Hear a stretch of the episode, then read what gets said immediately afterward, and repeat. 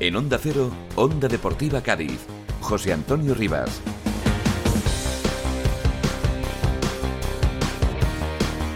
¿Qué tal? Saludos, buenas tardes. Bienvenidos a la sintonía de Onda Cero, bienvenidos a Onda Deportiva Cádiz. Aquí estamos para contarles la previa del partido de esta noche entre el Cádiz y el Betis. Un partido evidentemente mucho más trascendente para los amarillos que siguen ahí en esa pelea por eh, intentar salir cuanto antes de la zona de descenso. Así que vamos a ver si después de 19 jornadas el Cádiz consigue darle una alegría a su afición y conseguir eh, una victoria. El rival evidentemente no va a ser eh, fácil, aunque viene con bajas importantes. El Cádiz por su parte recupera futbolistas eh, trascendentes ¿no? y capitales que forman parte de su columna vertebral como Fali o Rubén Alcaraz. También van a estar disponibles ya las nuevas incorporaciones del mercado de invierno. Vamos a ver qué es lo que plantea para este partido Mauricio Pellegrino. Pellegrino contra Pellegrini, el duelo ahí en, en los banquillos. Bueno, en el día de hoy tenemos todos los contenidos habituales de la previa, así que como siempre nos gusta hacer, arrancamos escuchando al técnico local, a Mauricio Pellegrino, que ha dicho esto en la previa del partido. Sí, hemos trabajado bien. Yo creo que nuestro objetivo es, evolucionar cada semana a todos los niveles, sin volver loco a los chicos con, con conceptos, porque también es una semana corta del domingo a hoy pero veo una, una gran predisposición, ya lo he dicho la semana anterior.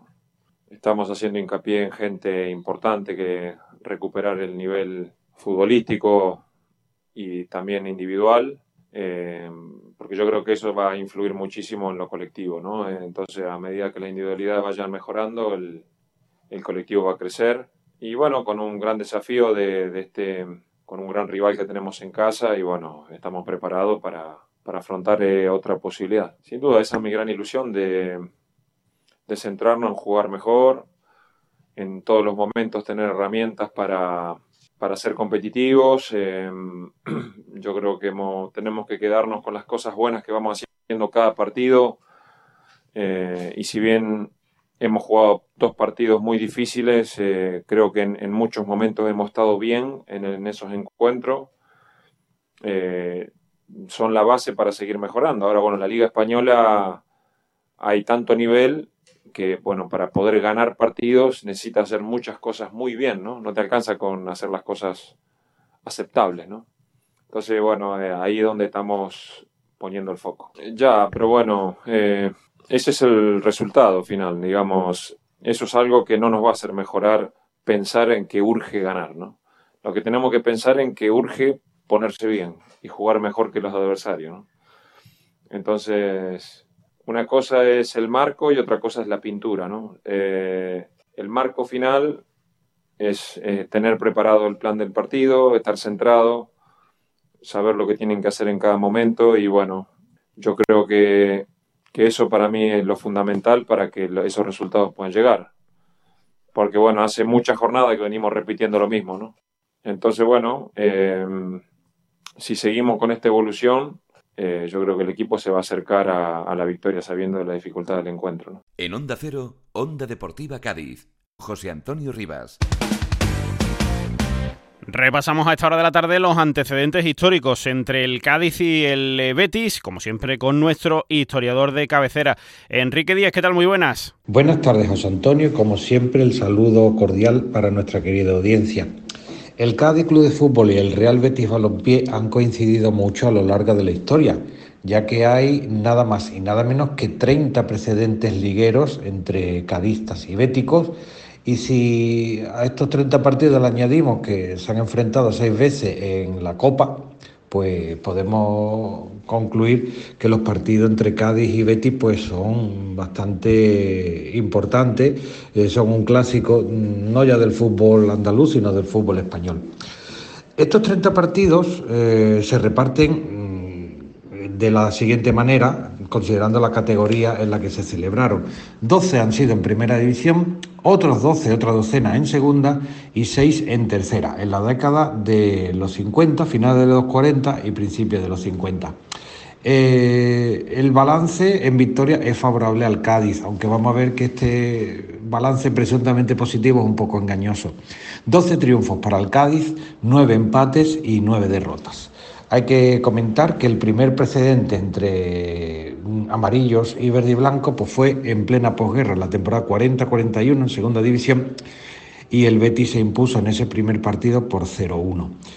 Eh, decía lo del eh, balance engañoso porque el Cádiz no vence en Liga al Real Betis Balompié en Nueva Mirandilla desde la temporada 88-89 en la que los cadistas, entrenados por David Vidal, se impusieron por 4-0, goles de Canillas, José y dos de Mágico.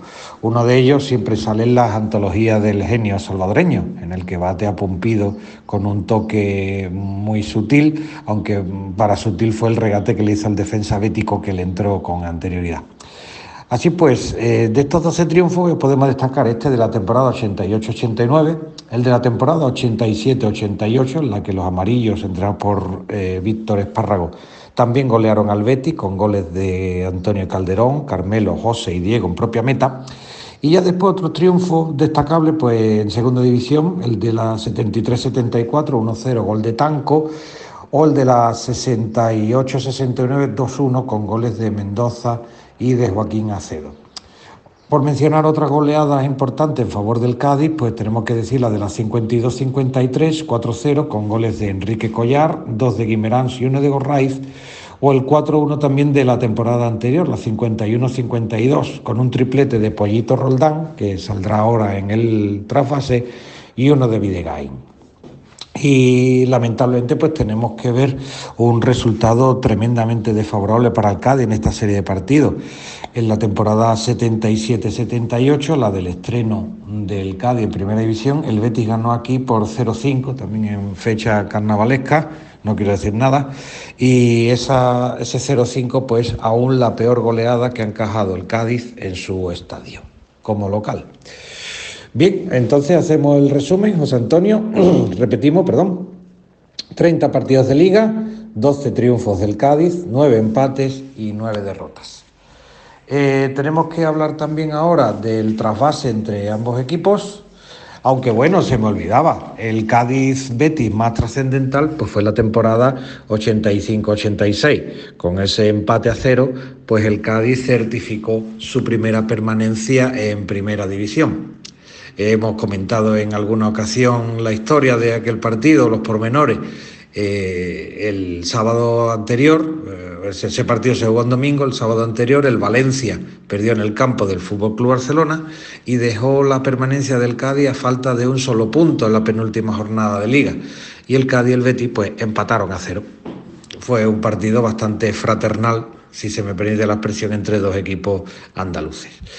Y otra estadística interesante, José Antonio, en la que se ve lógicamente la superioridad del Real Betis, históricamente hablando, sobre el Cádiz. De estas 30 ligas, pues el Betis ha quedado por encima del Cádiz en 25 y lo opuesto, lógicamente, ha sucedido en cinco ocasiones. Y como el trasvase entre ambos equipos es tan grande, José Antonio, pues vamos a mencionar algunos nombres destacables.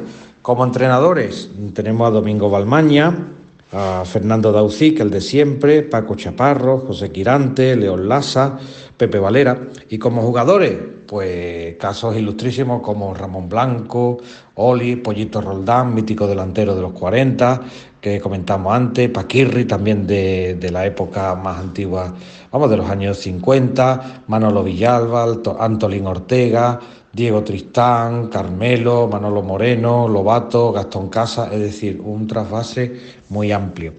Y ya para terminar, porque en esta semana de carnaval hay que ir con rapidez en la sesión, Antonio, pues decirte el palmarés del Real Betis, que con la actual eh, cumple 58 eh, campañas en primera, ha jugado 28 en segunda y 7 en tercera y hablar también de los cuatro títulos que tiene el Real Betis, que fue campeón de liga en la 34-35 y que tiene tres copas del Rey, la del 77, la primera que entregó Juan Carlos I, la de 2005 y la más reciente, la de 2022. Así pues, José Antonio, hasta aquí llega el, el capítulo histórico de la jornada de hoy y simplemente pues desearle un feliz carnaval a toda la audiencia, a toda la afición cadista, aunque estemos de bajada debido al pésimo rendimiento del club amarillo, del equipo ahora de Pellegrino. Eh, lo dicho, José Antonio, un saludo, ánimo para lo que te queda de concurso y muy feliz carnaval a toda la afición, a toda la audiencia y nos vemos por las calles. Un abrazo. En Onda Cero, Onda Deportiva Cádiz, José Antonio Rivas. Nos fijamos como cada semana también en el árbitro del partido de esta noche entre el Cádiz y el eh, Betis, como siempre con nuestro árbitro Vicente Cordón. Vicente, ¿qué tal? Muy buenas.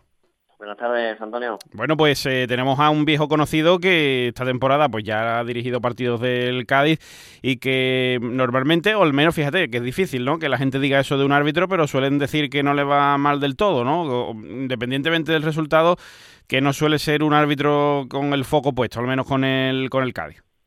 Sí, sí, la verdad que es un árbitro que, no está en muchas polémicas, aunque tenemos algunas con el caso Serice, y tal, pero bueno, es un árbitro que la verdad que ni le viene bien ni le viene mal al Cádiz. Se trata del vizcaíno Ricardo de Burgo Bengochea, 37 años, que está auxiliado en el bar por nuevamente por Valentín Pizarro Gómez. La verdad que, que Ricardo lleva ya nueve temporadas, no es uno de los árbitros más de más años, porque es allí Gonzalo Miguel Hernández con 12 temporadas, luego Martín Nuera y luego eso. O sea, cuarto árbitro más veterano en primera división. Bueno, eh, sus antecedentes con el Cádiz, ¿cómo, ¿cómo le ha ido al equipo amarillo con él? Pues la verdad que de los 13 partidos que de Burgos ha de arbitrado el Cádiz, el balance es 5 victorias, 2 empates y 6 derrotas. O sea que que ni de lo bueno ni de lo malo, estamos yendo yo. y, este año pues recordamos el, aquel antecedente ¿no? en Getafe eh, con aquella jugada que mm, eh, acabó suponiendo la roja para el futbolista del Getafe y aparte con, con aquella explicación a los dos entrenadores y demás que, que supuso luego tanta polémica. Sí, sí, correcto. La verdad que, bueno, se quedó ahí y no ha pasado más porque no la verdad que no hemos visto a más árbitros dando explicaciones a los entrenadores. Como tú bien dices, esa, esa jugada, esa expulsión de Gené, eh, ese manotazo a Javier Hernández, que, la verdad, bueno, cuando vimos las imágenes, pues de medida, pues efectivamente llevaba razón que no estaba el balón en juego y esa explicación fue muy contundente a, ambos entrenadores y la verdad que quedó el tema ahí. Eh, su estilo de arbitraje, ¿qué contamos? Sí, pues la verdad, como te decía, como es un árbitro con, con mucha experiencia, ya que lleva nueve temporadas en televisión y además arbitra partidos de, hemos visto, clasificación para el Mundial, Eurocopa, Champions, o sea que Europa League. La verdad es un árbitro con bastante categoría, es muy serio, bastante meticuloso en sus decisiones, pero lo que me gusta más de Burgos es es bastante dialogante, es un árbitro muy dialogante con los jugadores y sobre todo eso, lo que decimos al principio, da muchas explicaciones y, eso pues lo agradecen tanto los jugadores como los técnicos. Bueno, pues eso es lo que lo que tendremos para el partido de esta noche, así que bueno, sobre todo que, dentro de la tensión, seguro que va a tener el partido, pero que tengamos ese, ese control, esa tranquilidad y que vaya todo por los cauces correctos. En cualquier caso, pues lo iremos contando. Suerte para De Burgos y también para su ayudante en el bar. Eh, Vicente, gracias. Hasta la semana que viene. Un abrazo, buenas tardes.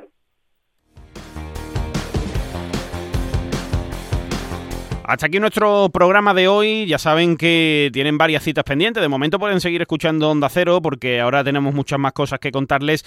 Y esta tarde, a partir de las 8, les esperamos eh, desde el Gran Teatro Falla de Cádiz con la retransmisión en directo de la gran final del concurso oficial de agrupaciones carnavalescas de este año 2024. Con todas las agrupaciones, con protagonistas, con muchas cosas que contarles en una retransmisión que se va a prolongar, como saben, hasta altas horas de la madrugada. Eh, les esperamos luego a partir de las 8. Sigan escuchando Onda Cero. Adiós.